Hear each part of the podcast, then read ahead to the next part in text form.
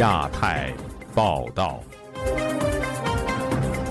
各位听众朋友好，今天是北京时间八月三十一号星期四，我是韩青。这次节目的主要内容有：认房不认贷，广州、深圳率先公布刺激房市的政策；英国外相访华多次提人权，议会敦促对华实行威慑外交。G 二十峰会召开在即，会再来一次拜习会吗？中国反日声势浩大，出现反日与挺日两极化。维权律师王全章一家继续遭监控，儿子入学难。欢迎您收听亚太报道。中国房市情况从去年开始就明显下滑，各地酝酿出台刺激措施。广州和深圳周三宣布开始实施认房不认贷的政策，给予首套购房者更多优惠。但这一措施能否挽回房市的推势，又是否符合中国整体经济的发展方向，还有待观察。请听记者王允的报道。广州市政府周三推出的这项政策，主旨是居民家庭申请贷款购买商品住房时。只要家庭成员在当地名下无成套住房的，无论是否曾经贷款买房，银行就可以按首套住房执行住房信贷政策。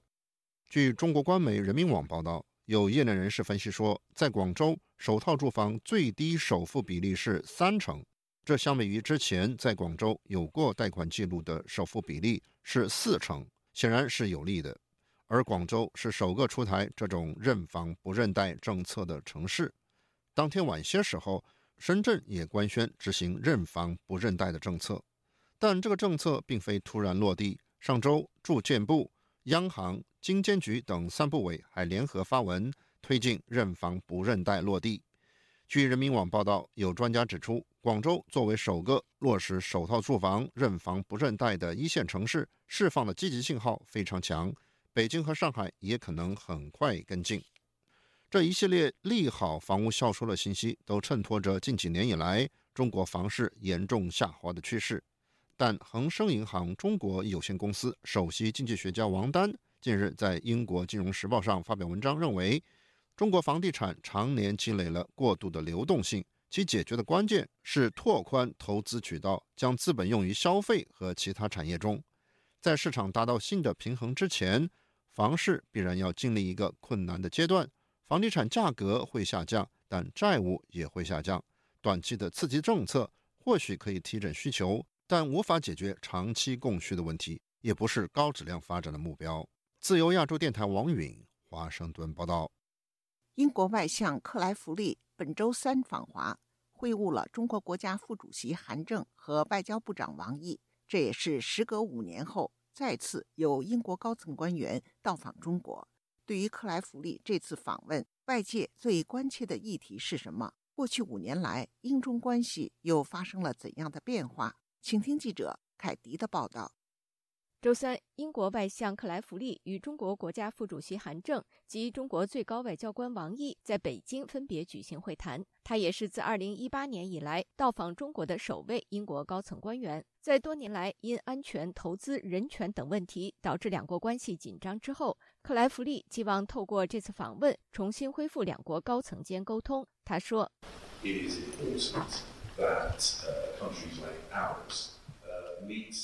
重要的是，像我们这样的国家，经常面对面的会晤交谈，增进了解，避免误解，解决各国对双边关系的挑战和意见分歧。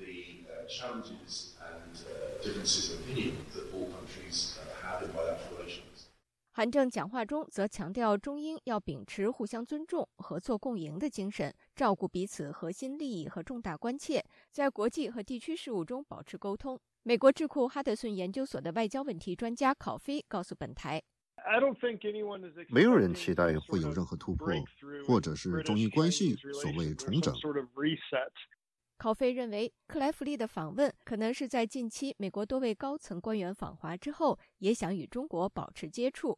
位于伦敦的非政府组织香港监察政策及倡议总监古德曼告诉本台。英国的政策制定者在对华问题上一直保持一厢情愿的态度，这和美国不同。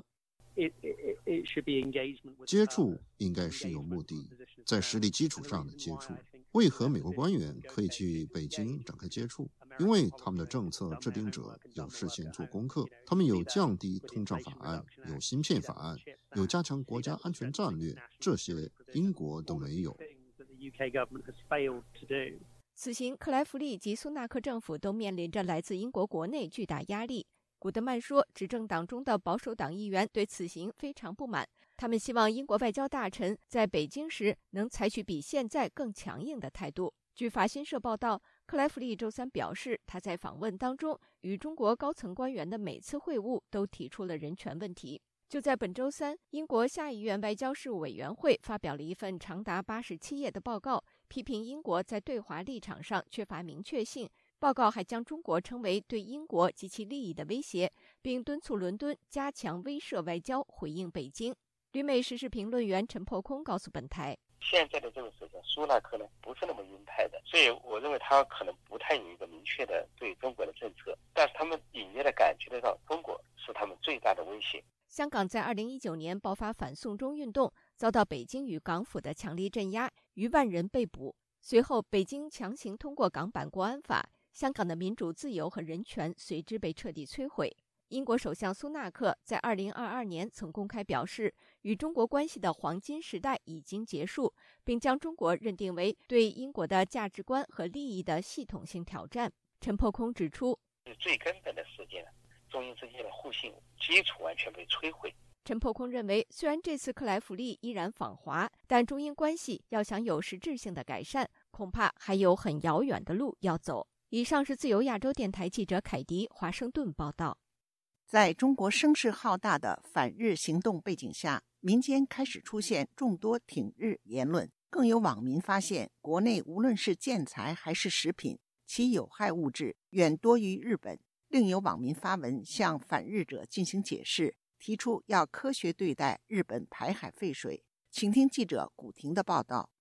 中国民间排山倒海的仇日情绪不断发酵。近日，有不少网民发文，并以数据纠正仇日网民的激进行为。网民就拒绝日本海鲜、选择中国优质海产品的立场发文写道：“如果你认为有污染，那么。”环太平洋国家海鲜都应该禁止，因为海水是流动的。如果你只禁止日本海鲜，等于承认污水只污染日本。另有文章写道：太平洋的洋流依照顺时针方向，日本核废水先是到美国和加拿大，再经菲律宾到台湾岛，最后才到中国，并质疑美国不急，你中国急什么？成都居民张丽周二接受本台采访时说，他最近看到网上文章。发现作者说的有科学道理，但是普通老百姓习惯了政府的宣传，只要官方的立场一概支持。他说：“我在抖音上啊、微信上那些看见还是有，因为老百姓的头脑很简单噻。你说那个不行，他就说不行，他也不考虑这些问题好不好，他们也没有个鉴别，他就不跟老百姓说啊，人家是通过了检检测合格了才排的。”中国官方和官媒近期多次指责日本福岛强行排放核污水是重大的核安全问题，却不提日本此次排放处理过的核废水事先经过国际原子能机构调查组的批准。一位上海市民用购买的盖格计数器在家自测，竟发现家中的核辐射是东京的九百七十六倍。于是有更多人抢购测试核辐射的盖格计数器，并亮出在家中、单位或公共场所检测到的核辐射数据，竟然测出家中的墙壁的核辐射比日本福岛的三点零还严重，最高达九点七。公益人士陆军接受本台采访时说：“中国政府对日本排放核污水的指责，以及或明或暗的在煽动民众的反日情绪。”但国际社会对此早有公论。这个世界卫生组织啊，国际原子能机构啊，人出来谈这个事情，认为是无害的。嗯，中国的反应呢，显然就是过度。国内的媒体已经屡屡有报道，中国的很多跟老百姓息息相关的事情，反而是有核辐射的，而且这些核辐射呢，呃，远远要超过核电站排放的核废水。就比如说建材呀，这次呢，对很多民众呢，他们买了这个核测试仪，发现。真正的对他们危害最大的，反而是来自于他们身边的这些污染。时事评论人士王震认为，日本东京电力福岛核电厂排放的污水符合国际标准，但是中国政府却选择性的向民众进行宣传。他对本台说：“宣传其实是为了仇日的这种情节，他是还是为了转移话题、转移视线。你看国内那么多事儿，呃，他把这个事情让大家都开始激动起来了，呃，国内自己的事儿，大家都忘脑后去了。”国际原子能机构负责人格罗西本周二在访问斯德哥尔摩时，对法新社表示，福岛第一核电站排放的废水的氚含量低于预期水平，对民众没有构成威胁。自由亚洲电台记者古婷报道。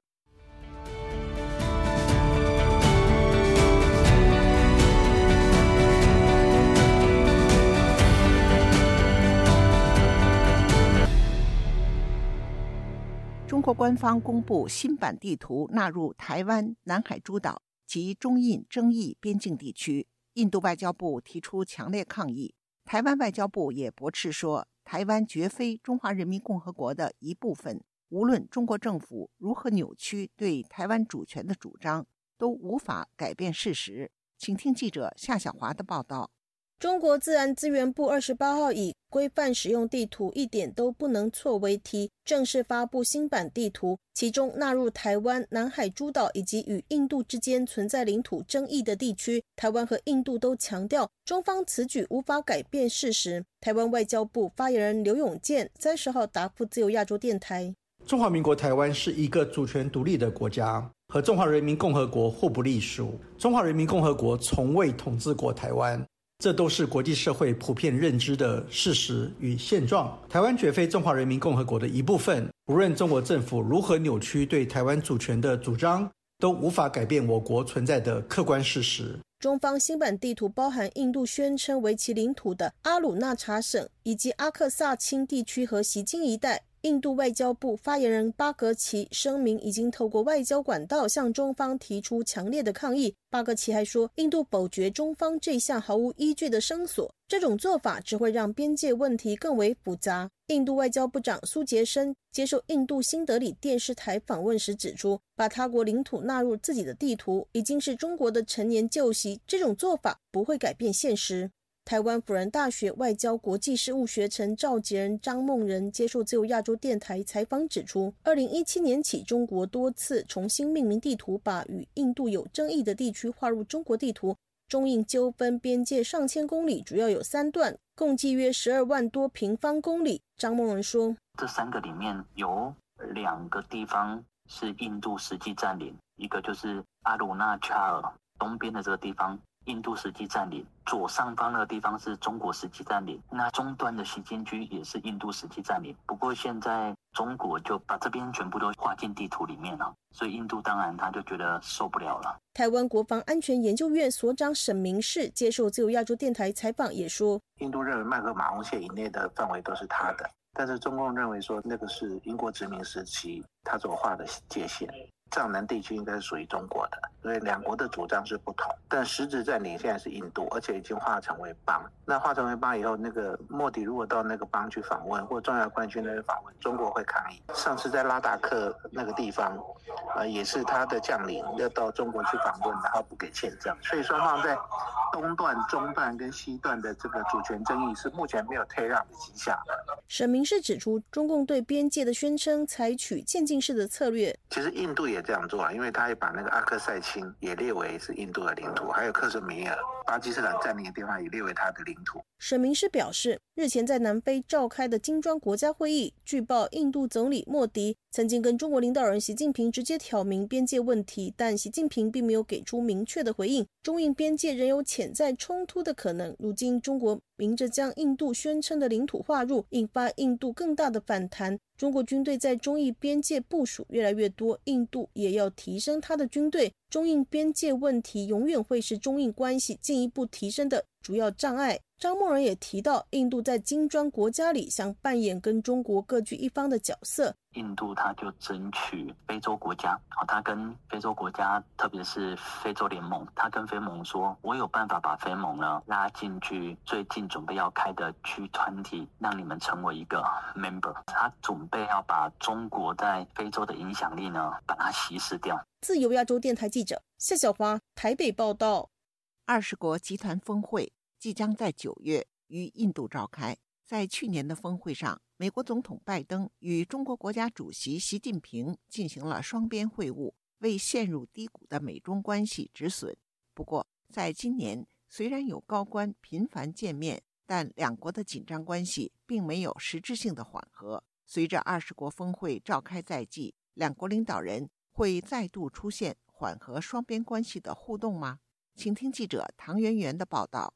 去年十一月的印尼巴厘岛二十国集团峰会上，美国总统拜登首次以美国总统的身份与中国国家主席习近平会面。这次的会面被视为是替已经陷入低谷的美中关系止跌停损，并且为二零二三年美中高级官员间的互访奠定基础与共识。下个月二十国集团峰会即将于印度新德里召开，外界关注习近平与拜登是否会再度借由峰会会面。本周三，美国华盛顿智库战略与国际研究中心便借此召开了记者会，与会学者共同针对二十国集团峰会以及美国与东盟国家的互动进行了前瞻分析。战略与国际研究中心资深研究员西格尔在会上表示，由于二十国集团峰会强调全球经济协作，与会国应该会在峰会上提及对于中国现今经济疲软的担忧。That she will be trying to reassure the gathering. 习近平应该会想和各国保证，中国政府正在强化及稳定中国经济。由于美国和中国的领导阶层都会参与峰会，我相信这对于增长国际信心会有帮助。西格尔认为，拜登与习近平有可能会借由峰会再度进行双方会谈。由于两国紧绷的关系。以及双方都担心对彼此有误解，只要有互动都有机会，两国应该是都会乐意参与的。战略与国际研究中心美英政策研究项目高级顾问兼主席理查德·罗索则在会上表示，峰会期间，拜登应该会与印度总理莫迪进行会面，并且针对美印之间的安全合作进行讨论。中国解放军在印度洋有越来越多的活动，有时候会有十多艘舰艇同时行驶在印度洋。印度更担心解放军的航空母舰有一天会航行至印度洋。这些担忧都是如果现在不做准备，到时候如果发生了。便已经来不及的事情。会上，战略与国际研究中心东南亚项目高级研究员波林也分析，拜登在参加完二十国集团会议后会访问越南，这显示身为共产国家的越南正逐步考虑向美国以及美国的盟友靠拢，并且不畏惧此举可能会引发北京当局的报复。在东南亚，我们看到美国与越来越多的非盟友国家有具体的合作。尤其是在海上保卫方面，越南、印尼、马来西亚、泰国都参与其中。东南亚地区对于美国的安全协作需求上升，全是因为中国在该地区的不良行为。自由亚洲电台记者唐媛媛，华盛顿报道。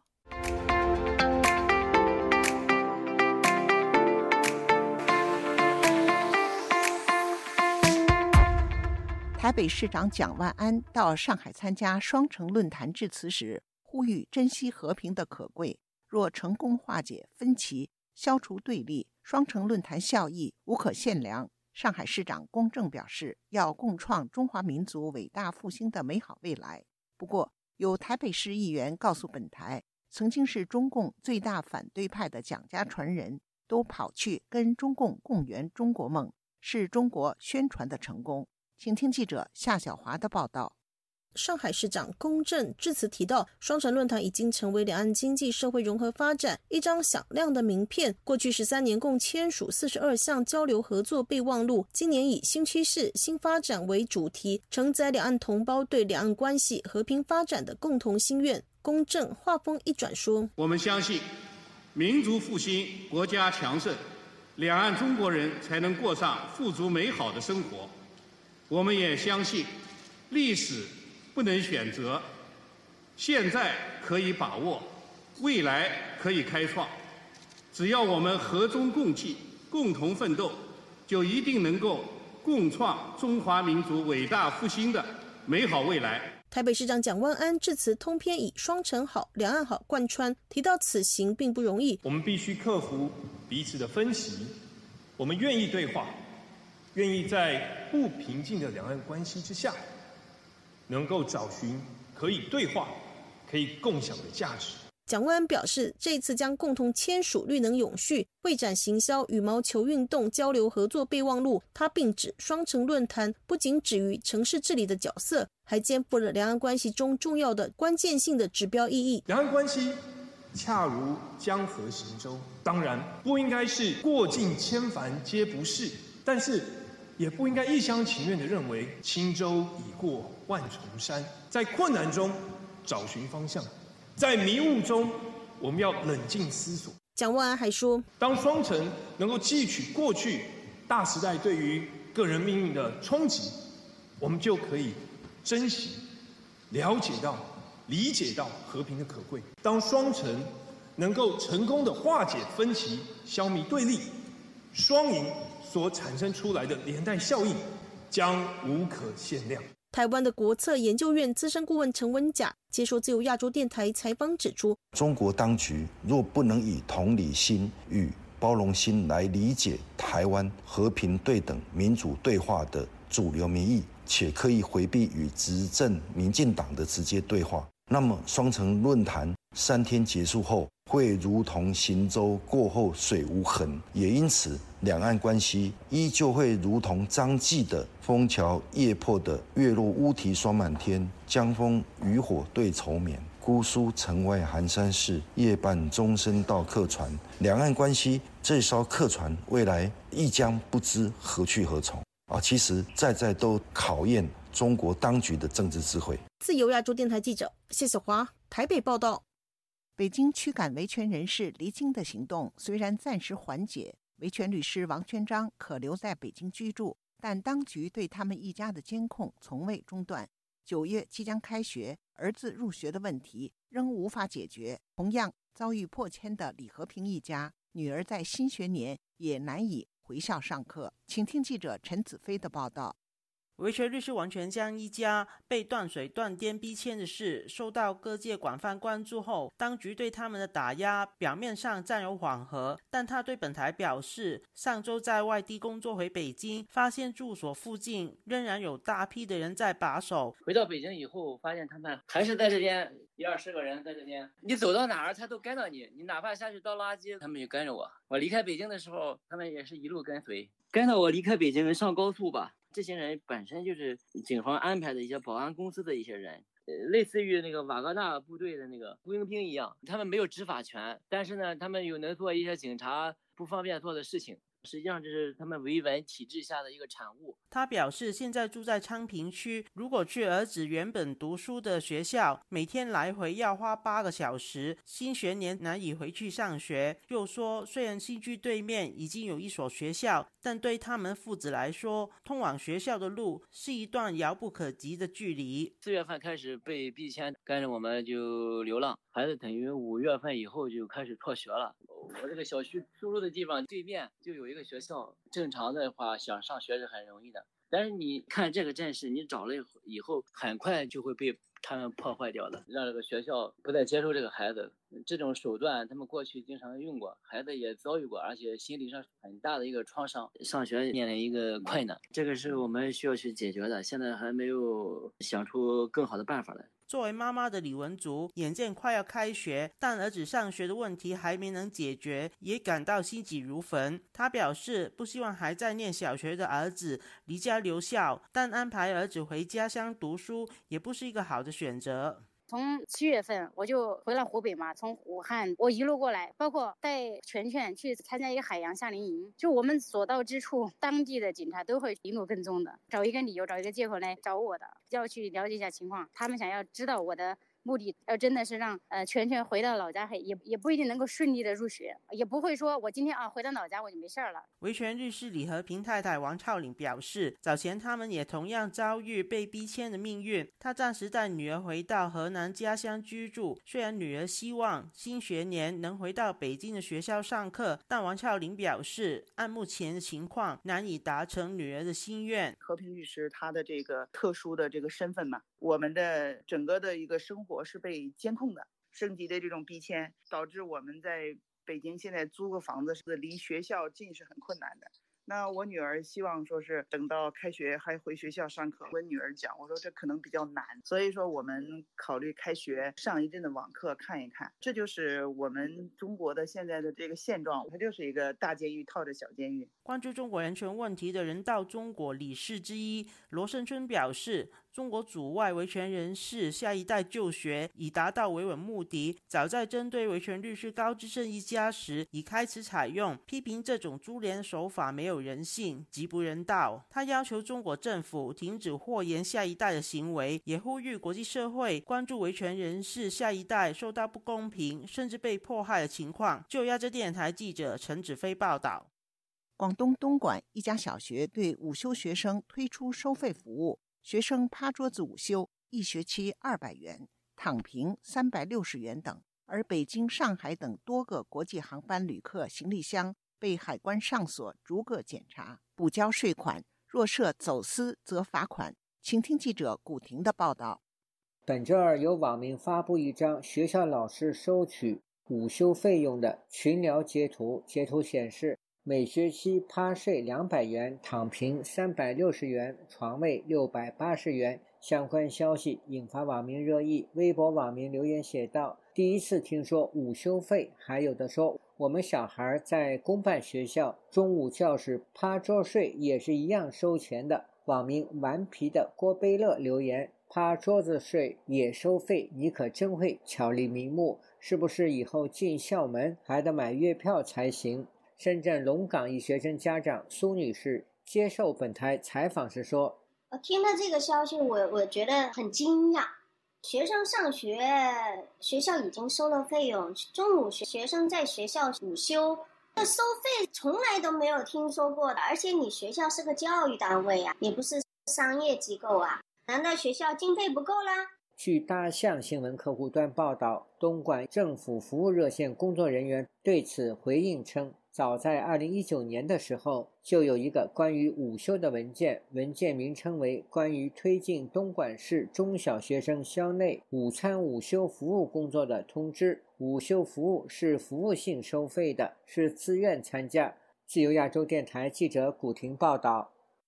节目最后，我们再来关注一下最近发生的热点事件。综合消息：俄罗斯总统普京计划在十月份出席中国的一带一路论坛。这将是国际刑事法院发布对普京的逮捕令之后，他首次前往俄罗斯或其盟友领土以外的地方。普京已经错过了多个重要的国际会议。综合消息，据中国官媒报道，中宣部会同教育部组织编写的高校教材《习近平新时代中国特色社会主义思想概论》已由高等教育出版社、人民出版社联合出版，从周二起在全国发行。但消息传出后，在中国网络防火墙外的社媒上对此事充满批评和讽刺。综合消息，美国芝加哥大学能源政策研究所周二发布的一份报告称，空气污染是全球公共卫生的第一大威胁，而中国在治理雾霾方面有成绩。报告指出，中国对抗空气污染的行动始于2010年代初，因为一起偶然的事件。引发了一场有关空气污染的社交媒体运动，迫使中国首都在污染水平方面更加透明。综合消息，据日经中文网报道，日本调查公司帝国征信六月下旬在调查驻海外的两千二百九十二家日本企业时发现，中国大陆虽然在这些企业最重视的销售国家和地区排名中位列第一，但其重视程度相比疫情前已经大减。听众朋友。自由亚洲电台的亚太报道节目到这里就播送完了，感谢您的收听，我是韩青，我们下次节目再会。